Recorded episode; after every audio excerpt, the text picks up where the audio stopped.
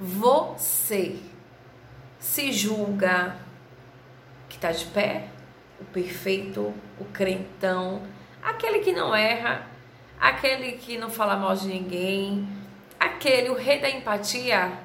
Se sente assim? Sempre de pé, firme, forte, corajoso? Hum? Deixa eu te contar aqui um versículo que tem na Bíblia. Peraí, viu?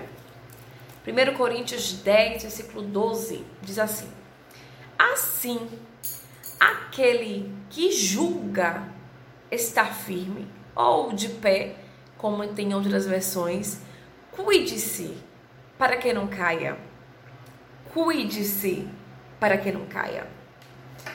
Você não é perfeito. Sinto lhe dizer. Mesmo que a Bíblia diga que para a gente andar em santidade, ser tu perfeito, ser tu uma bênção, mas se intitular o bonzão, o perfeito, não. Você não é esse perfeito. Não mesmo. Você erra. Aquele que diz que não erra, aquele que diz que não tem pecado, já está pecando. Porque já é uma mentira. Nós pecamos a todo momento, a todo instante. É por palavras, é por pensamento, é por atitudes. Nós pecamos. Nós pecamos. Mas somos justificados por aquele que deu a vida por nós, que é Jesus. Mas eu não quero adentrar nisso. Eu quero dizer que é para você ter cuidado.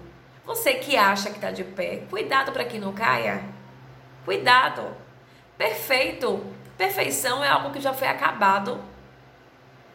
Não tem mais o que colocar. E eu e você temos o que mudar, o que ser feito em nós. Então, cuidado. Quer um conselho? Quando você estiver se achando bonzão, o santão, sabe? Crentão. Passa um final de semana com tua família dentro de uma casa, tua parentela. Tu vai ver o crentão que você é. Duvido você não falar mal de nenhum dos teus parentes nesse, nesse final de semana. Duvido você não presenciar nenhuma briguinha. Eu não tô falando de povo que não é nem crente, não, viu? É dos crentes mesmo que tá dizendo. Duvido.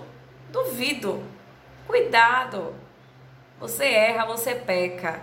Você pode até lá, Jesus, pedir perdão. Ele pode perdoar seus pecados, ele tem poder para isso. Agora não chegue a falar que você não erra, que você é o perfeito, não, porque você não é. Tá bom? Deus te abençoe.